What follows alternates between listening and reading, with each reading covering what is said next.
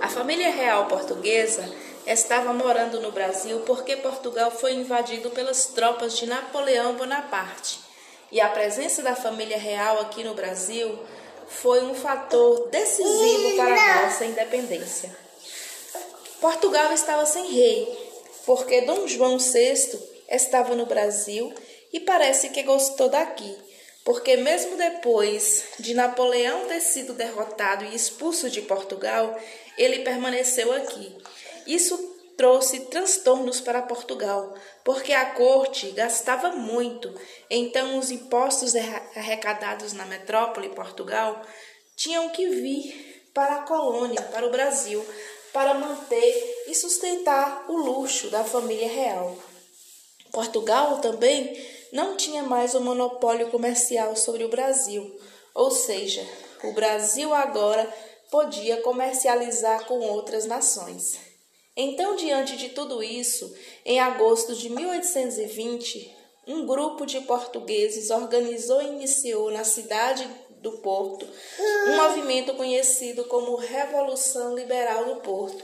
O objetivo deles era elaborar uma constituição. Os liberais pretendiam acabar com o absolutismo, ou seja, com o poder do rei, e exigiam que ele respeitasse a Constituição os liberais tomaram o poder e exigiram que Dom João voltasse para Portugal.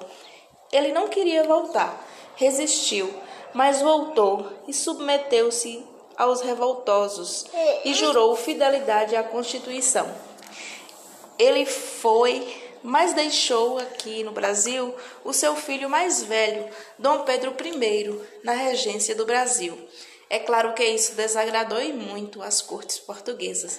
Então as cortes exigiram a volta de Dom Pedro I para Portugal. Dom Pedro, ajudado por grandes proprietários de terra de São Paulo, do Rio de Janeiro e de Minas Gerais, e com um abaixo assinado com mais de 8 mil assinaturas, decidiu ficar de vez no Brasil.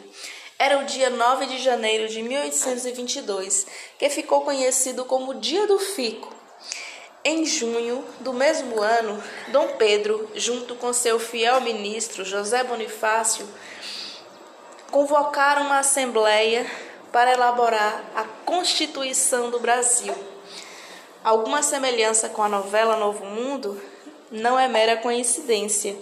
A novela conta essa história, então quem acompanha está por dentro do assunto.